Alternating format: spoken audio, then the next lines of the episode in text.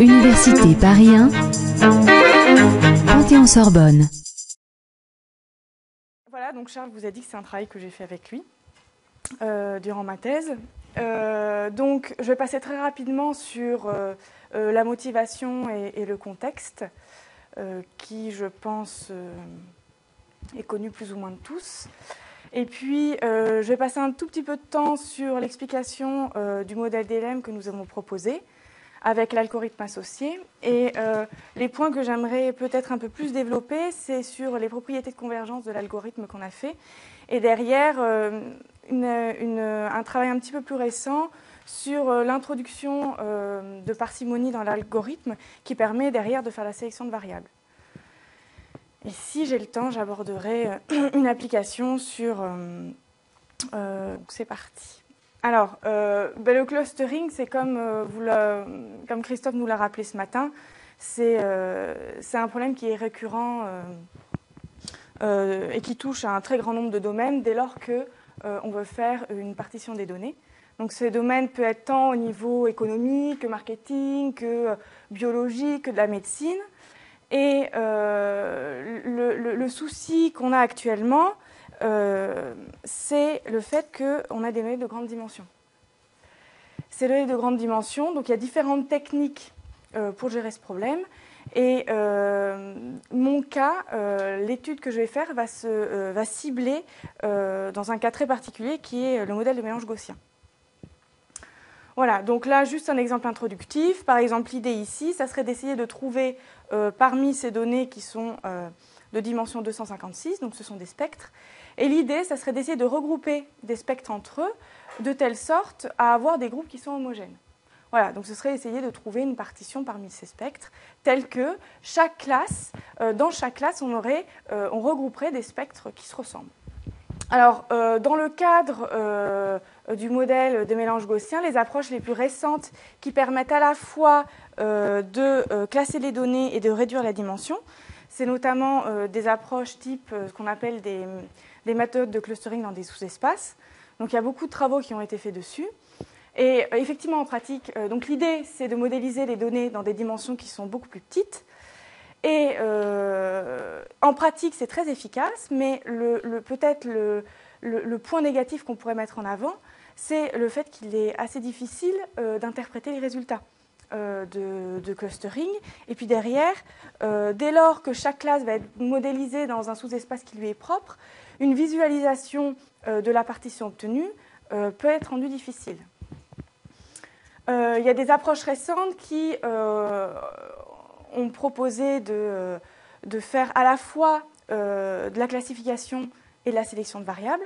Donc, dans le contexte de modèle de mélange gaussien, il y a effectivement Raftery et Dean, et puis leurs travaux ont été, euh, généralisés euh, par Katimogis et ses, co-auteurs. Et puis dans un euh, contexte non probabiliste, il y a Vitan et Tipchirani qui ont proposé un critère euh, pénalisé qui permet à la fois de faire la sélection de variables et de classer les données.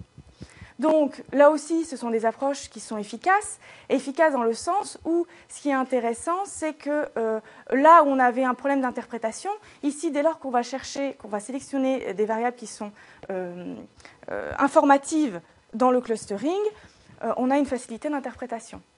Sauf que dans le cas des deux premières approches, on a un problème de temps au niveau algorithmique. Dès lors qu'on va avoir des bases de données qui sont assez importantes, ça va devenir assez long.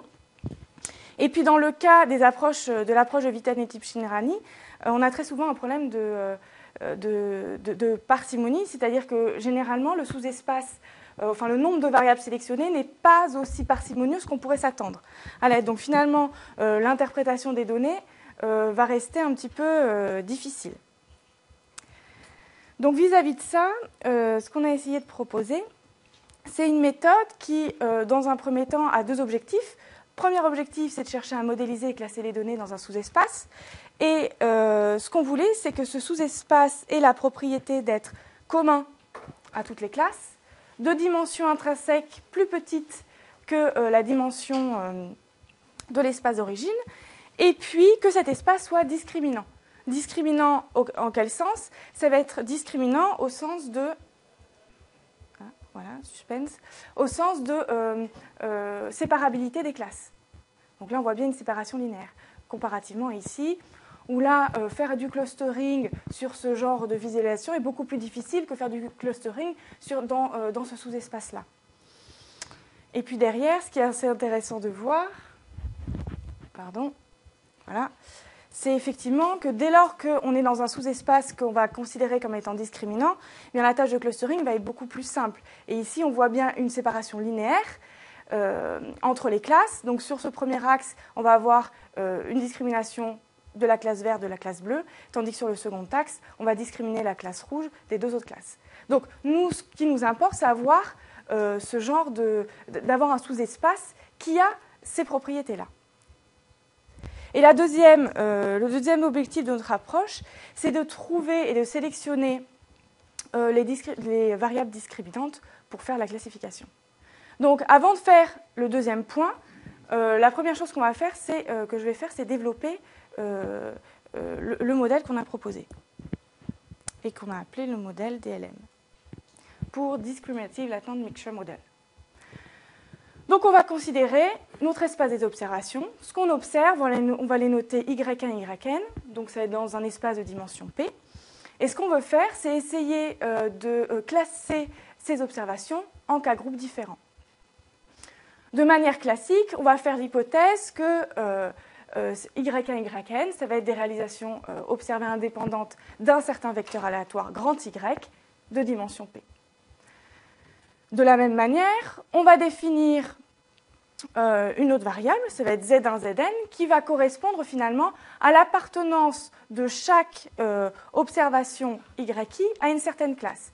Sachant que, bien sûr, comme on est dans le cas dans, euh, on fait du clustering, ce sont des variables qui sont non observées. À partir de là, on va définir un sous-espace latent. Ce sous-espace latent va être de dimension qui va être plus petite que l'espace de dimension d'origine. Et on va supposer que cet espace latent va être l'espace le plus discriminant. Donc discriminant au sens où je vous ai montré tout à l'heure.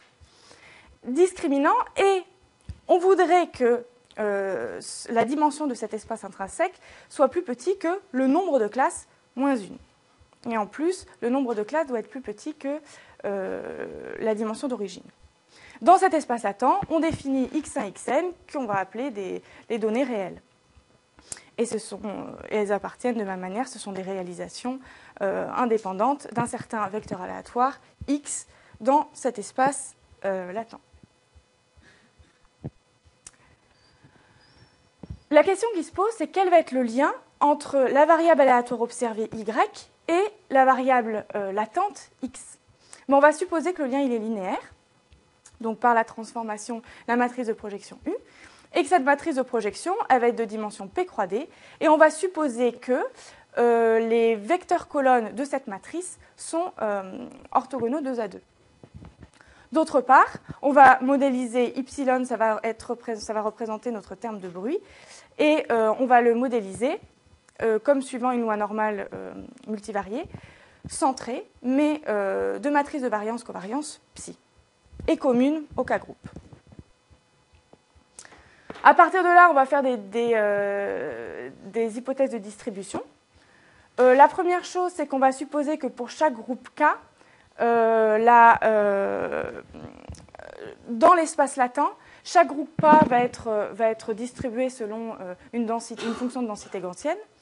Et la fonction de densité conditionnelle, ça va être celle-là, c'est-à-dire que finalement, conditionnellement à la classe K, la variable aléatoire x va suivre une loi normale multivariée de paramètres mu k qui va être le vecteur de moyenne associé à la classe K et sigma qui va être la matrice de variance-covariance euh, K. Donc ce qui est intéressant ici, c'est que nous sommes en dimension D, dimension bien plus petite que euh, notre espace des observations. Au vu euh, des hypothèses, d'une part de distribution et d'autre part euh, des hypothèses de linéarité de notre modèle, on peut en déduire euh, la distribution conditionnelle de la variable aléatoire y dans l'espace des observations, qui va suivre aussi une loi normale multivariée. Et puis on va en déduire la distribution marginale, qui est tout simplement un modèle de mélange, un mélange de loi gaussienne, de paramètres MK et SK, où MK, ça va représenter le vecteur moyenne dans l'espace des observations, et qui peut s'exprimer en fonction des paramètres de l'espace latent. Et puis de la même manière, la matrice de variance-covariance SK qui euh, correspond, définie dans l'espace des observations, dépend de la matrice de variance-covariance euh, de la classe K dans l'espace latent et puis de la matrice de variance-covariance du bruit. Alors à cela, vous inquiétez pas, je ferai il y aura un petit résumé de toutes ces hypothèses, parce que là j'imagine que ça ne va pas être évident. Alors, Là, euh, en fait, là, on a fait des hypothèses sur le bruit. Euh, et juste pour résumer les hypothèses, l'idée, c'est tout simplement qu'on euh, suppose que notre espace discriminant et on a un espace non discriminant, ça va être orthogonaux. D'accord? Donc, c'est l'idée que toute l'information qu'on dispose pour, pour être discriminante va se retrouver dans l'espace discriminant de dimension D et tout le bruit, en gros, qui va être orthogonal à cet espace discriminant va se retrouver sur les P-D dernière, euh, euh, dernière dimension. Ce bruit il est commun aux classes parce qu'on suppose que effectivement l'information discriminante va être modélisée uniquement dans notre espace latent discriminant. Voilà. Et par la suite, on va euh, appeler notre, ce modèle-là le modèle DLM sigma k bêta en référence à cette matrice-là.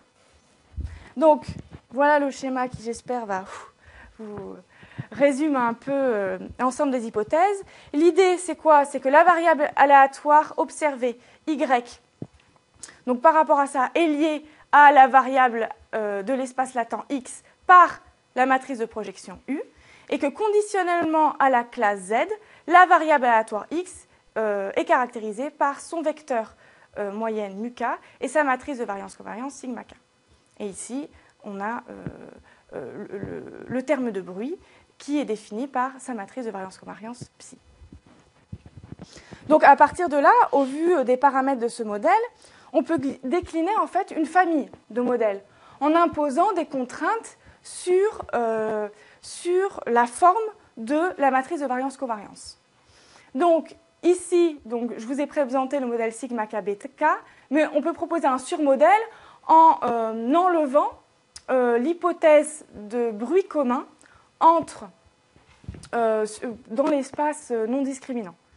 Et euh, à l'inverse, le modèle le plus contraint, ça va être le modèle alpha-bêta, où finalement il y a un seul paramètre qui va modéliser la variance de chaque classe dans l'espace latent discriminant, et il y aura un seul paramètre qui va modéliser la variance de chaque classe dans l'espace non discriminant. Ce qui est intéressant de voir dans, dans, ce tableau-là, c'est qu'on a mis le nombre de paramètres à estimer, et on vous a donné ici un modèle numérique, enfin euh, un exemple numérique, pardon. Donc ce qui est assez intéressant, c'est que finalement, on peut modéliser différentes situations tout en restant parcimonieux. Et euh, là où c'est intéressant, c'est quand on commence à se comparer euh, au, modèle classique, de modèle de mélange gaussien, et qu'on compare le niveau de complexité. Donc quand on considère ici le modèle le plus contraint, c'est-à-dire là où il y a un seul paramètre qui, euh, représente la matrice euh, euh, de variance-covariance des, des, classes, on a 407 paramètres à estimer. Eh bien, le modèle DLM qui finalement propose une variété de situations est bien en dessous de 400 paramètres à estimer. Donc d'un point de vue calculatoire, c'est assez intéressant. Et puis quand on se compare à des méthodes qui sont proches euh, de, notre, modèle, c'est-à-dire les, approches euh, euh, type clustering dans des sous-espaces. Quand on se contraint à des modèles de sous-espaces où les sous-espaces est commun pour chacun des classes, on est à une complexité qui reste importante par rapport au modèle que l'on propose. Donc, maintenant que le modèle a été euh, décliné, ce qui est important, c'est euh, de proposer un algorithme pour pouvoir estimer les paramètres. Parce qu'on a deux genres de paramètres estimés. D'une part, la matrice euh, de projection U, qui va finalement nous permettre d'avoir notre espace discriminant. Et puis d'autre part, c'est tous les paramètres associés à notre modèle de mélange. Donc le procédure qu'on euh, a proposé, c'est un algorithme type EM euh, auquel on va intercaler une étape F. Donc les étapes E et M sont classiques. E, ça va chercher juste à calculer euh, la, probabilité a, posteriori pardon, qu'une observation appartienne à une classe. Et puis l'étape M va chercher à, à estimer les paramètres du modèle de mélange. Au milieu de ça, ce qui nous manque, c'est l'estimation euh, euh, euh, du sous-espace latent discriminant qu'on a appelé l'étape F en pensant à Fischer. Donc ici, pourquoi en pensant à Fischer? Parce que l'idée, c'est que on va vouloir estimer un sous-espace qui est discriminant. Ce sous-espace discriminant, c'est au sens de Fischer, c'est avoir une, séparabilité des classes. Et euh, ceci va être fait conditionnellement, bien sûr, à la partition qui va être déterminée à l'étape précédente, c'est-à-dire l'étape E. Donc, on a défini ici euh, un critère de Fischer, voilà, où SBQ, ça représente euh, la matrice interclasse floue qui, a, cette, qui est définie de la manière suivante, et où NK, c'est finalement la somme des TIK, donc la somme des probabilités a posteriori calculé à l'étape E. Donc ce qu'on cherche à faire, c'est à maximiser cette trace sous contrainte d'orthogonalité des colonnes.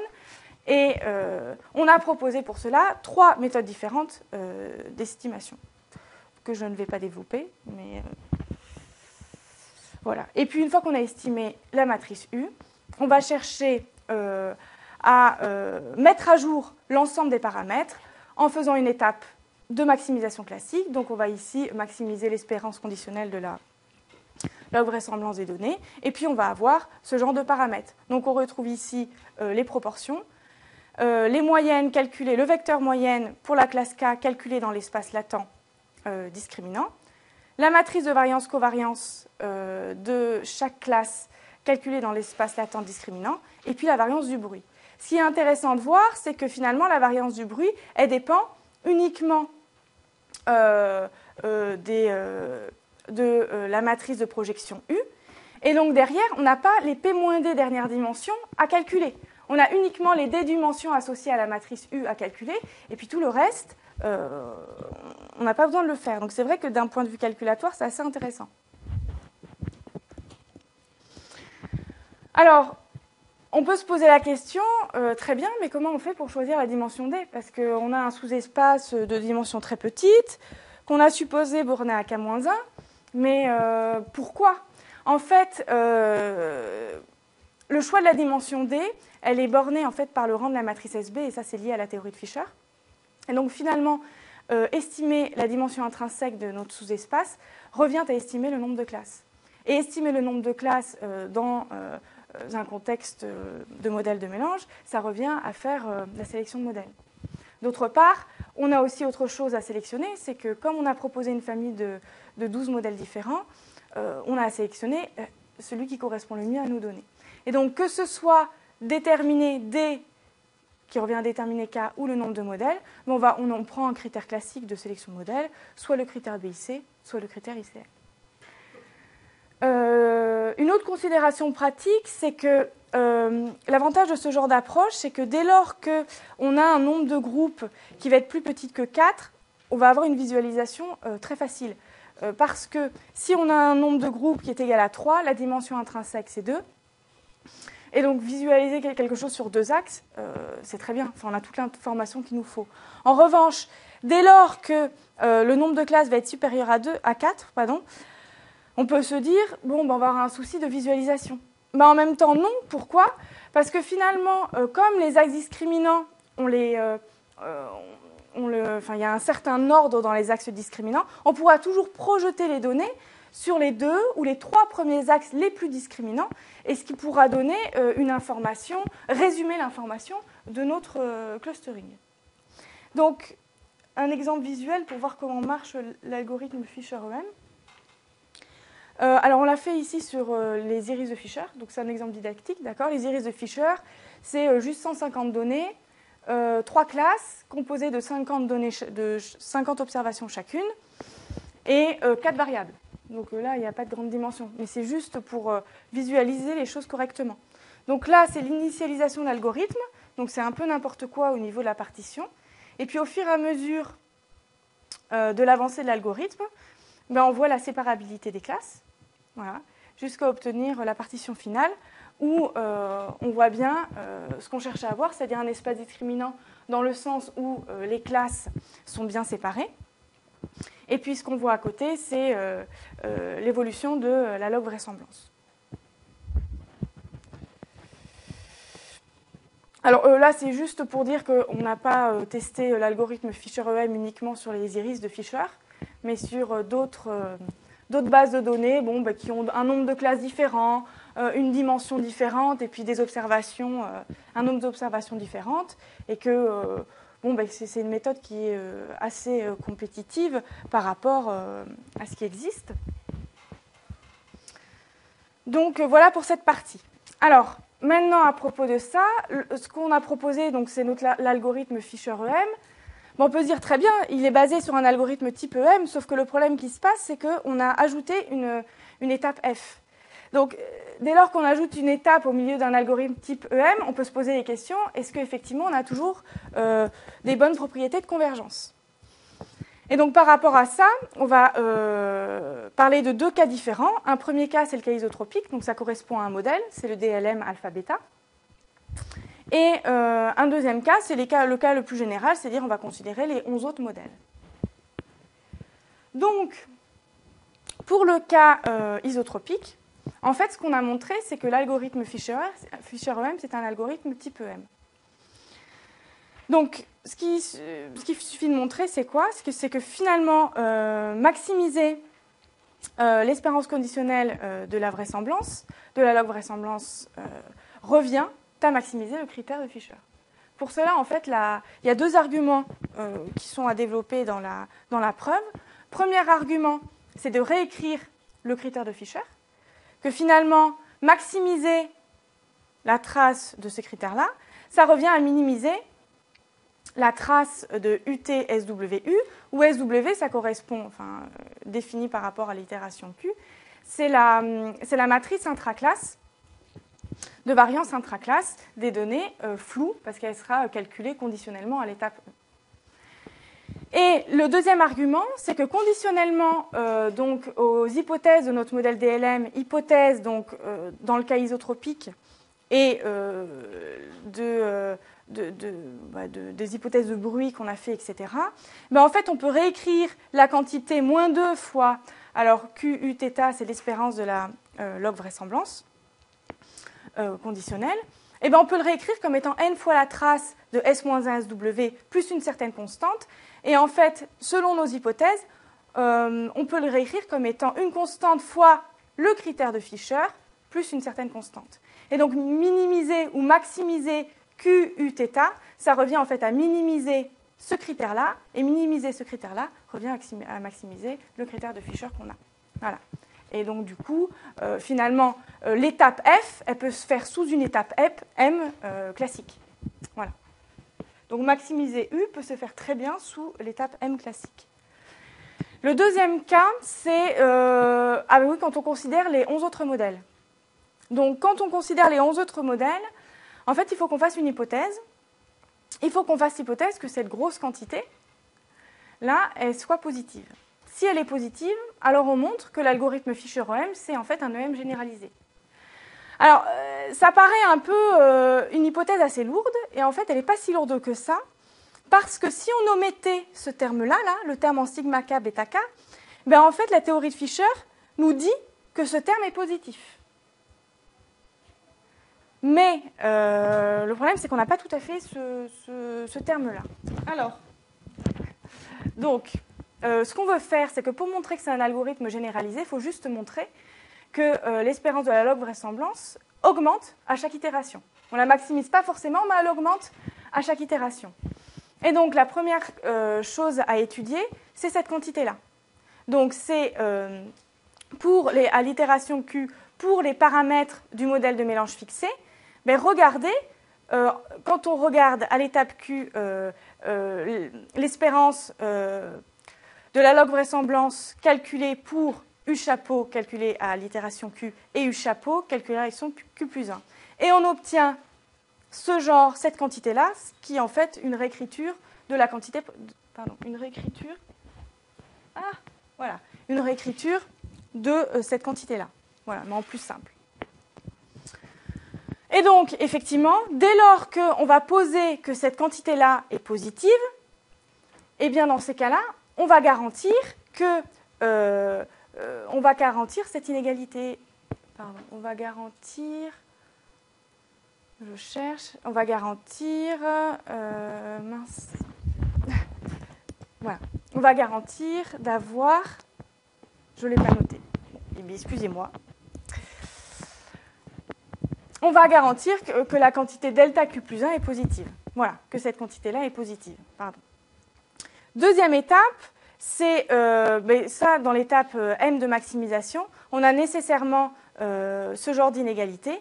Et conclusion, si on combine sous l'hypothèse d'avoir delta Q plus 1 positif plus sous cette hypothèse-là, on va montrer que ben, on a effectivement l'espérance de la log vraisemblance qui va augmenter à chaque itération. Alors la question qu'on peut se poser, c'est est-ce que cette, cette, hypothèse, elle est très restrictive ou pas? Alors, l'avantage de cette hypothèse, c'est qu'elle est calculable directement. Et donc, on a fait euh, des expériences euh, où, euh, sur, ici, bon, l'exemple, c'est sur les iris de Fischer. On a ici la log vraisemblance en fonction du nombre d'itérations. Et ici, on a notre critère de convergence, donc c'est-à-dire notre condition, qui a été calculée sur l'ensemble des itérations. Et il s'avère qu'effectivement, bon, ici, ce critère reste toujours positif et a une tendance à tendre vers zéro quand on atteint, quand on converge.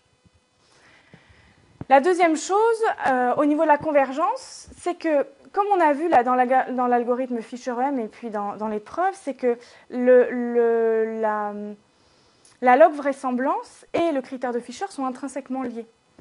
Et euh, on peut se poser la question, c'est euh, de savoir, ben, finalement, habituellement, on arrête l'algorithme Fisher-M, on l'arrête sur une différence euh, de, log vraisemblance, il faut qu'elle soit inférieure à un certain seuil pour pouvoir arrêter euh, l'algorithme Fisher-M.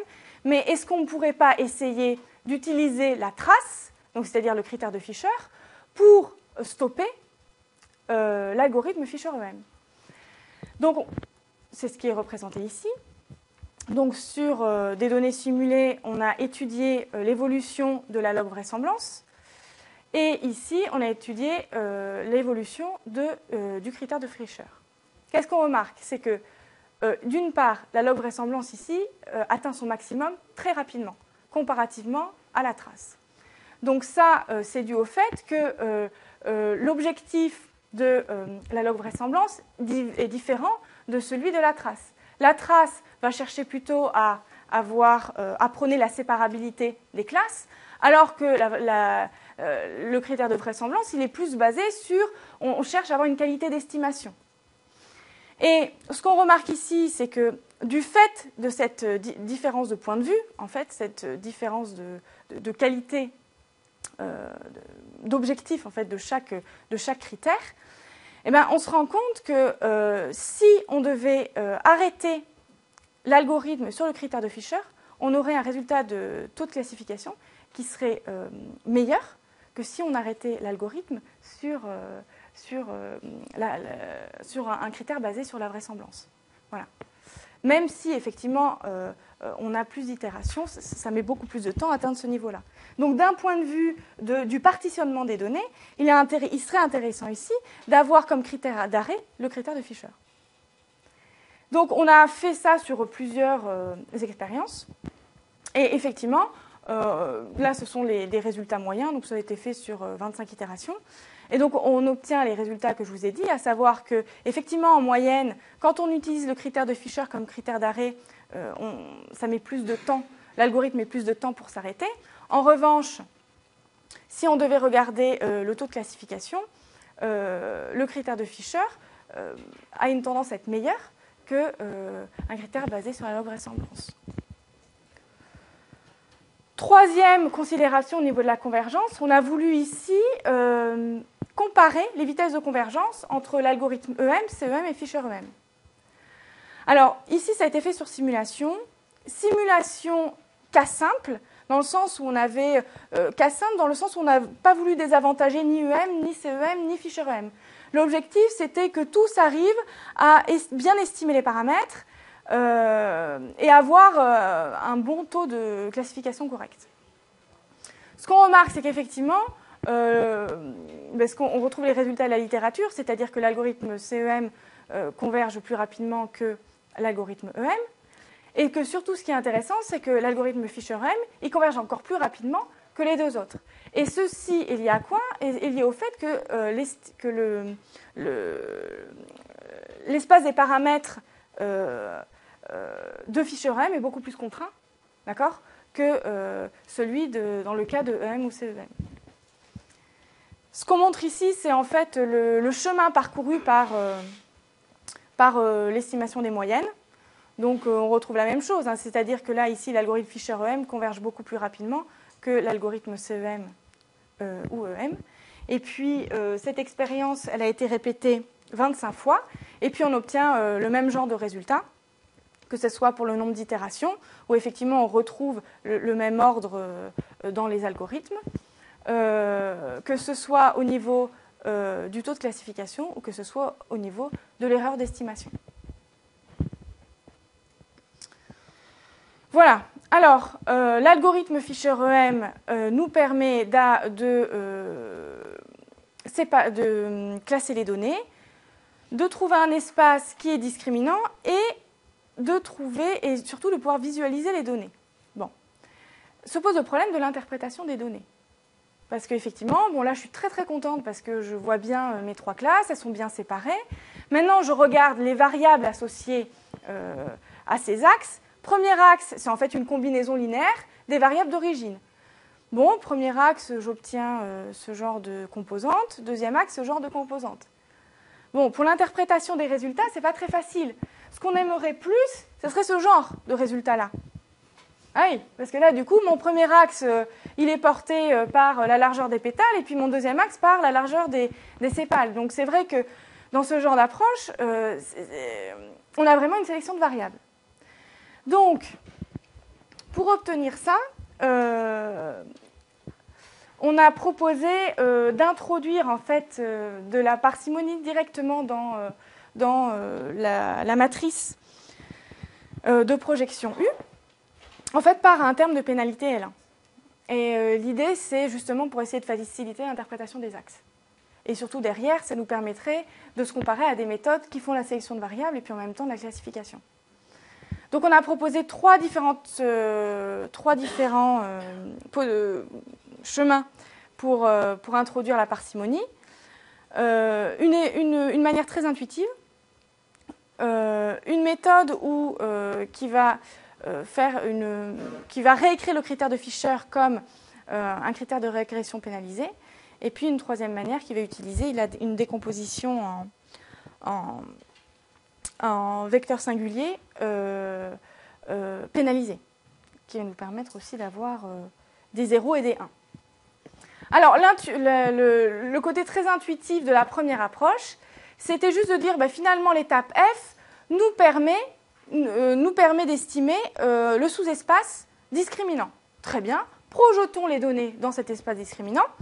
Et puis maintenant, l'idée c'est quoi? C'est que finalement, on connaît, euh, le. C'est comme si on connaissait les. J'ai été mon anglais, c'est terrible la réponse et puis les, prédicteurs, les prédicateurs. Et euh, donc finalement, ça reviendrait à faire, oui, euh, juste euh, une régression pénalisée, pénalisée par une, une, pénalité L1, et ça on sait faire en utilisant l'algorithme Lars. Donc effectivement, c'est très très intuitif parce que je divise en deux, en deux étapes euh, mon étape F, je fais une étape F classique, et puis après je cherche à approximer le mieux possible mes variables latentes, en incluant de la sparsité. Donc, ce qu'on pourrait justement reprocher à ce genre d'approche, c'est que finalement on déconnecte un peu la, phase d'estimation du sous-espace et la phase de j'introduis de la sparsité. Donc c'est pour ça qu'on a, fait une autre approche où on a essayé et on a réécrit, on n'a pas essayé, on a réécrit le critère de Fischer contraint comme un critère de régression, comme un problème de régression. Et une fois qu'on a réécrit ce problème de régression, ben, on peut toujours introduire une pénalité L1 pour, pour justement faire introduire la sparsité. Et une troisième méthode, c'est l'utilisation euh, de la décomposition à valeur singulière. L'idée ici, c'est juste qu'en fait, on a montré que sous certaines conditions, maximiser le critère euh, contrainte Fischer, ça revient, euh, on peut aussi le faire en utilisant une décomposition en, valeur singulière de la matrice S-1 SB. Et il s'avère qu'en 2010, Vitan et Tifchirani ont proposé une version pénalisée de, la, de la SVD et qui donnait euh, des solutions sparses dans euh, les, vecteurs à gauche et les vecteurs euh, singuliers à droite. Et donc on a utilisé leur algorithme directement dans cette approche pour avoir, pour avoir une matrice de projection remplie de 0 et, de 1. Voilà. Alors on peut se poser la question, mais, et c'est une question qui est légitime, c'est comment on choisit le, terme, le terme, la pénalité en fait de ceux de pénalité. Donc nous, ce qu'on a fait, c'est euh, on a utilisé euh, le critère BIC, où finalement on introduit euh, la complexité du modèle va être calculée. En fait, on va introduire la, parcimonie à travers ce terme-là. Et ce terme-là, c'est en fait le nombre de, zéros qui sera calculé dans la matrice de projection. Et donc tout ce terme-là, ça correspond aux valeurs différentes de 0 de la matrice de projection. Donc c'est un choix. Et puis euh, la deuxième, euh, euh, considération pratique ici, c'est comment implémenter l'algorithme sparse-Fisher-EM, parce qu'on pourrait dire ben, finalement, une, voie assez facile, ce serait de carrément enlever l'étape Fisher originale et puis directement placer l'étape sparse-Fisher, l'étape parcimonieuse F. Le problème euh, de ça, c'est que si on a une mauvaise initialisation, eh ben, les résultats ne sont pas sûrs d'être euh, très très bons, parce qu'on contraindrait beaucoup trop notre, notre espace. Donc euh, la solution qu'on a proposée, c'est d'abord on va initialiser l'algorithme sparse Fisher-EM avec du Fisher-EM normal. Et donc l'avantage de ce genre d'approche, c'est que d'une part, on va combiner à la fois l'efficacité du Fisher-EM traditionnel, et puis en même temps, euh, on fera la sélection de variables, mais sur les, dernières itérations. Donc, euh, on a utilisé euh, les mêmes bases de données que précédemment. Donc, ce qu'on a fait, c'est qu'on a appliqué nos trois approches sur, donc, vous voyez ici les différentes bases de données, donc avec des dimensions différentes, un nombre d'observations différentes, des nombres de classes différents. Et puis, on a comparé à la méthode non, probabiliste de Vitan et Tipchirani, et puis euh, aux méthodes de euh, Raftery et Dean et puis euh, Mogis et puis ses co-auteurs. Donc ce qui est intéressant de voir, c'est qu'en fait, les méthodes, elles sont relativement comparables, que ce soit en termes de, taux de classification. Ce qu'on peut voir par contre, c'est que l'algorithme là de Vitan et Tipchirani, certes, ils ont des bons résultats au niveau de, de classification, sauf que quand on regarde ici le nombre de variables, donc c'est les nombres qui sont en italique, euh, ils font absolument pas de sélection de variables. D'accord? Parce que sur euh, la plupart des données, ils sélectionnent exactement euh, le nombre de variables d'origine. Et puis, quand on regarde ici les, les, deux autres approches donc, de sélection de variables et de, qui font simultanément la sélection de variables et le clustering, eh bien, effectivement, là, la sélection de variables est extrêmement bonne, puisqu'on euh, a très très peu de variables qui sont sélectionnées par rapport euh, à la dimension d'origine, sauf que sur certaines bases de données, il y a des moments, euh, on a des résultats qui sont un peu décevants en termes de, taux de classification correct par rapport à ce qu'on pourrait avoir avec l'algorithme sparse-Fisher-M qu'on a, qu'on a proposé. Donc, un exemple visuel qui est assez intéressant. Alors là, je n'ai pas pris les 0, 6, 9, comme ce matin. Les 3, 5, 8, nous avons pris. Donc ce sont des USPS qui sont de dimension 256. Euh, donc c'est 16 pixels sur 16 pixels.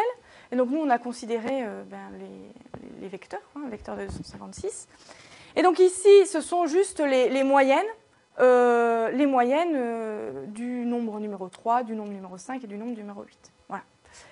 Et ce qu'on a présenté ici, c'est juste la représentation du premier axe discriminant estimé par Fischer-M et du deuxième axe discriminant. Alors, si on devait s'arrêter là pour essayer euh, d'interpréter les résultats, on se rend compte que c'est un peu difficile. Donc, si on applique là maintenant les méthodes, euh, surtout que si euh, on regarde ce, pixel-là, ce pixel-là qui est en haut à gauche et qui apparemment semble très très important, ça discrimine absolument rien. On est d'accord Donc, ce qu'on a fait, c'est qu'on a appliqué à ces données 3, 5, 8 l'algorithme de Witten et Tipchiani, l'algorithme de Raftery-Edin et l'algorithme euh, de euh, Mogis et ses co-auteurs. Et puis en dessous, ce qu'on a, c'est les trois approches euh, de Sparse-Fisher-EM. Donc, la première chose qu'on voit, c'est que c'est ce qu'on avait vu dans le tableau précédemment, c'est que l'approche de Witten et Tipchirani, certes, ils ont un taux de classification qui est relativement correct, sauf que le problème, c'est que, bon, on n'a pas vraiment une sélection de variables. Ils sélectionnent en fait 213 variables sur 256. Donc ça reste quand même un, sous-ensemble assez élevé pour essayer de, euh, de, faire ressortir, d'interpréter les résultats. Quand on regarde les deux autres approches, donc celle de Raftery-Edin et celle de, de, et, ses co-auteurs, ben, c'est génial parce qu'on se dit ah, c'est très très bien, on a des sous-ensembles de, variables très petits. Sauf que le problème, c'est que sur cette base de données, parce que généralement il marche plutôt bien, mais sur cette base de données, ça ne marche pas très bien. Parce que quand on regarde les taux de classification, euh, ils sont euh, faibles par rapport à euh, ce qu'on peut obtenir. Et ça, c'est peut-être dû au fait que les variables qui sont sélectionnées, en fait, ils ont sélectionné un trop petit sous-ensemble de variables intéressantes. Et quand on regarde notre approche là, donc là, c'est l'approche intuitive. Donc finalement ici, euh, l'approche intuitive sélectionne 7 euh, pixels qui euh, semblent être discriminants. Puis effectivement, quand on regarde ces pixels-là, ben, ces pixels-là, ils ont une tendance en fait à discriminer le 3, le 5 du 8. Donc ça a un intérêt réel pour voir la, discrimination des différentes, des différentes chiffres. Sur cette méthode-là, c'est la méthode où on utilise un critère de régression. Donc là, il y a un sous-ensemble qui est un peu plus important parce qu'il y a 15 euh, variables, je crois, qui sont sélectionnées. Et de la même manière, les groupes de variables qu'on trouve, ce sont des groupes de variables qui permettent de discriminer le 3 du 5 du 8. Et en revanche, la dernière méthode, c'est celle qui est basée sur euh, la décomposition en valeurs euh, singulières. Mais là, le problème, c'est que, ben certes, on a un taux de classification qui est plutôt pas mal, sauf que le problème, c'est que les variables qui sont sélectionnées, elles sont absolument pas discriminantes du 3, du 5, du 8. Et euh, ça peut s'expliquer peut-être par le fait que comme ça a été modélisé là avec euh, le modèle, euh, un modèle où le bruit, en fait, il, dépend des classes. Et donc du coup, on suppose que bah, toute l'information a été récupérée par, par le bruit. Voilà. Donc c'est vrai qu'on ne préconise pas de, ne pas prendre cette approche en fait en, pratique. Voilà. Et alors une autre chose intéressante, c'est que peut-être un avantage de, Sparse Fisher EM, c'est qu'en termes de temps, donc sur cette base de données, en termes de temps, euh, elle est assez. Euh, finalement, ça prend un peu moins de temps que, que les autres approches. Voilà, donc juste je vais vous donner ce qu'on a eu sur des données hyperspectrales. Donc ici, c'est une photographie de la planète Mars. Donc c'est une image hein, de 300 pixels sur 128 et donc ça correspond euh, à 38 400 pixels. Et on imagine que pour chaque pixel, on a un spectre. Donc en fait, c'est... Voilà. Euh, donc là, on n'a pas mis tous les spectres, hein, on en a mis juste quelques-uns. Et donc l'idée, c'est euh, d'essayer d'appliquer notre méthode Sparse-Fisher-EM sur ces données. Donc ces données sont de dimension 256, on a 38 400 spectres, et euh, on sait euh, ben, par les experts qu'en fait il y a cinq classes. Donc on a, on a fixé le nombre de classes. D'accord? Ici on n'a pas, euh, pas cherché à faire varier le nombre de classes. On a fixé le nombre de classes. et on a utilisé le modèle DLM alpha K bêta pour modéliser ces données. On a initialisé l'algorithme avec le résultat de Fisher-EM. Et puis, on a utilisé le premier algorithme. Et on a utilisé un critère, le, seuil on a utilisé un seuil de sparsité très fort pour faire la sélection de variables. Alors, voilà ce qu'on obtient avec les résultats qu'on a obtenus avec l'algorithme sparse Fisher-EM. Et ça, la segmentation obtenue, c'est la segmentation obtenue par les experts à partir d'un modèle physique. Donc ce qui est intéressant, c'est que euh, ni l'un ni l'autre des modèles n'a utilisé l'information spatiale. D'accord?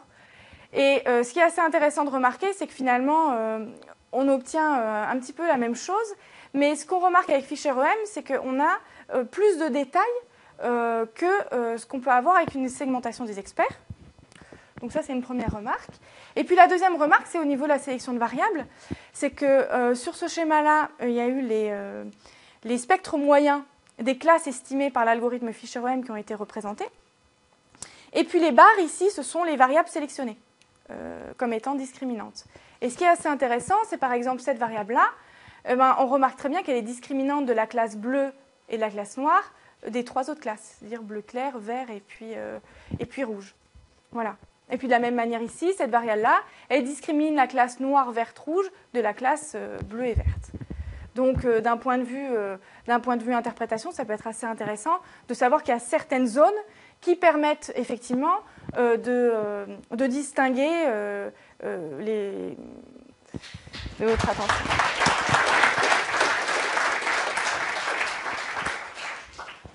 Oui, mais pardon alors, euh, alors, je suis d'accord avec vous sans être d'accord. Parce qu'effectivement, non, mais dans le sens, effectivement, euh, on sait très bien que les algorithmes type EM euh, sont très dépendants de la position initiale. Donc là, il y a plusieurs stratégies dans la littérature.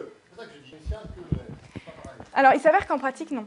Parce qu'on a calculé si. Parce que c'est vrai que je suis passée très vite, parce qu'il il y a beaucoup de personnes qui ont déjà entendu l'exposé. Donc, donc, je reviens. Voilà, sur les résultats ici, en fait, bah, on a des, euh, on a, euh, quand on regarde euh, au niveau bah, des variances, ça va dépendre quels, par exemple, les, modèles ici en gris, bah, les variances, elles ne sont pas excessivement importantes en pratique par rapport à ce qu'on pourrait avoir. C'est-à-dire en disant oui, effectivement, c'est extrêmement dépendant de la position initiale. Sur les données qu'on a, en fait, il s'avère... aléatoirement. Alors euh, vraiment, là, euh, on n'a pas, pas triché, c'est de l'aléatoire. Ah. Quel aléatoire? Voilà, tirer sur une multinomial. Voilà. Quoi? Qu'est-ce que tirer sur Les classes. Les classes de chaque, euh, pour chaque observation. Oui, ça veut dire que vous tirez toujours de la même façon. Oui, on tire toujours de la même façon. Oui, ça veut dire que les, classes que vous avez, chaque position initiale que vous avez, se ressentent énormément. Mmh. Ça, ouais, Et vous n'avez pas pris c'est-à-dire pas, on pratique, les gens ne font pas ça. Ils prendraient plutôt des centres initiaux. Euh, complètement différents, non, c'est vrai. En ce faisant, vous avez tenu toujours, pas toujours la même position. Mmh, mmh. Donc, ça, ah ouais. ça pose absolument rien. C'est pour ça que j'insiste donc. Ok. Euh, donc, pour l'initiation, pour le 3, 5 et 8. Oui. Déjà, il y a un truc qui me surprend. Oui. Dit, on, bon, on ne va pas revoir le jeu, mais tout le fait, on, ne sait pas que c'est les 3. On, ne sait pas, non. on ne tient pas compte de l'information qu'on va connaître à 3, à 5 et à 8. Non. C'est juste des modèles gaussiens. Oui. Alors, la question est, alors effectivement, ça peut être avantageux d'ailleurs. La question, comment vous initialisez dans ce cas-là votre algorithme D'ailleurs, tout qu'on fait, ça, ça, peut être un critère contestable. Le but, on, ne rentre pas l'information que c'est un 3, un 5 et un 8. Mm -hmm. Le fait qu'on retrouve le 3, un 5 et un 8, ça ne dit rien sur la qualité de la méthode. Puisqu'en quelque sorte, euh, les méthodes, aucune méthode n'est faite pour ça. Mais cela étant, Comment vous avez, pour vous, initialisé votre, dans ce cas-là, vous avez initialisé ah, de, la même manière que les, euh, de la même manière que pour les autres bases de données. C'est-à-dire qu'à chaque fois, on a, on, on, a tiré au hasard, en fait, pour avoir une classe. Voilà, classe 1, classe 2, classe 3, et puis, euh, et puis à partir de là, on a démarré l'algorithme. Quand, quand, vous avez des positions... Maintenant, j'insiste, je ne veux pas le temps, mais puisqu'il y a des positions différentes, oui. quel critère... Bon, par exemple, quand on fait SEM, on a un critère, on prend la solution qui donne la meilleure valeur ouais. critère. Mm. Vous, il y a deux critères en question possible. Si j'ai bien compris, soit la vraisemblance, soit la trace. Ouais, le, un critère Fischer. Bah, L'avantage du critère. Lequel euh, vous choisissez Alors là, euh, euh, bon, là, nous, en pratique, ce qu'on a. Hein? Oui, c'était tout le temps la vraisemblance. Ici, ce qu'on a fait, c'était tout avec la vraisemblance. Mais l'avantage du critère de Fischer, c'est qu'en fait, euh, euh, ça, ça calcule vraiment la, la séparabilité des classes. Donc d'un côté, c'est aussi une garantie. Homocélasticité. Oui, sous l'hypothèse d'homocélasticité. Oui, sous l'hypothèse d'homocélasticité. À ce moment-là, on peut très bien euh, poser directement le modèle, euh, en quelque sorte, prendre le tour. Poser un, un modèle homocélastique, pardon. Mhm. Peut-être- Non, oui, je vous ai compris. Ah, ouais. Et puis, un algorithme euh, classique, quoi. Enfin, EM ou, ou EM sparse, EM, effectivement. Euh, comment ça, poser le modèle le- Si on fait l'hypothèse d'homocélasticité sans le dire, en quelque sorte, Ouais. on peut très bien le faire explicitement. Oui, on peut- oui, mais dans le sens, oui, mais dans le sens où l'avantage aussi de ça, c'est que ça nous permet quand même de, de considérer un sous-espace euh, petit. Parce que si euh, vous faites euh, du EM classique sur euh, euh, les USPS 358, ça ne va pas donner du tout les mêmes résultats, même si c'est sous un modèle, euh, euh, un modèle contraint, euh, ça ne va pas vous donner les mêmes résultats que euh, euh, l'algorithme. C'est un peu mystérieux, on va voir. C'est pas sûr. Enfin, pourquoi les résultats seraient si différents? Pourquoi les, Les, les, les peu près les mêmes, on aurait le même modèle. C'est pas- c'est- c'est quelque chose qui est. Oui, mais c'est parce que, parce que euh, l'algorithme Fisher-M, à un moment donné, il passe dans un espace, il fait de la classification dans un espace qui lui est discriminant, enfin qu'on suppose être discriminant. Et donc, et alors, et alors ces sous-espaces, il y a des dimensions beaucoup plus petites, et donc derrière, la tâche de classification, elle est simplifiée par rapport à euh, un algorithme type EM.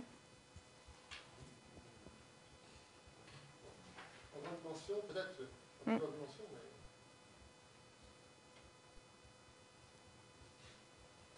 C'est bon,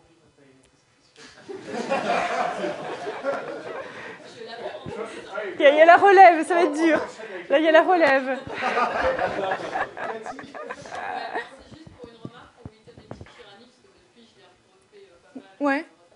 En fait, quand tu as calculé et regardé les variables sélectionnées, tu as regardé si les poids étaient nuls ou pas.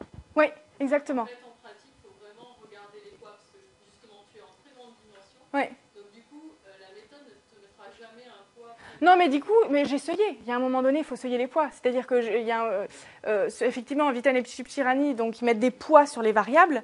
Et, et c'est vrai que pour euh, ce genre de résultat, euh, j'ai mis un seuil pour euh, des, voilà, j'ai seuillé pour euh, avoir une, une sélection. Quoi. Sur le- sur l'exemple euh, avec les 3, 5, 8, Ouais. avec un seul. J'annonce avec un seuil. Ouais, ouais, j'annonce avec un seuil. Ouais, exactement.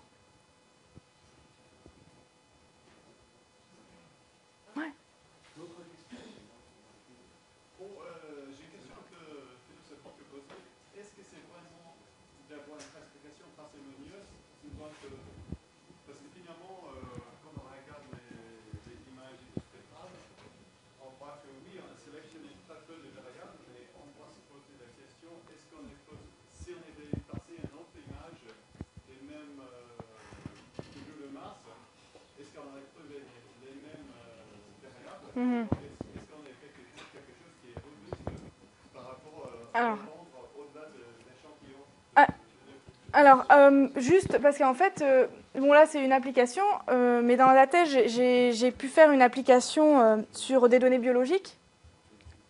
Et il s'avère que euh, c'était pour euh, euh, la détection du cancer du col de l'utérus. Voilà. Donc j'avais des bases de données et puis, euh, et puis des cellules. Et puis, euh, bon, ben, ce que je cherchais à faire, c'est euh, sur un jeu de. euh, il y avait une cinquantaine de variables, j'avais plusieurs bases de données. Et j'essayais de sélectionner les variables en, pouvant séparer les choses saines des choses qui n'étaient pas saines. Et en fait, il s'avère que donc j'ai calculé la fréquence d'apparition, la fréquence de sélection des variables, et il s'avère que effectivement, il y a il y a des variables qui ressortent vraiment de manière fréquente. Et que d'autres, effectivement, bon, elles apparaissent très peu. Donc là, il s'avère qu'on ne l'a pas fait euh, sur euh, d'autres images, etc. Mais en tout cas, sur une application que j'ai faite, on s'est aperçu qu'effectivement, il y avait une fréquence d'apparition euh, euh, des variables qui ressortait.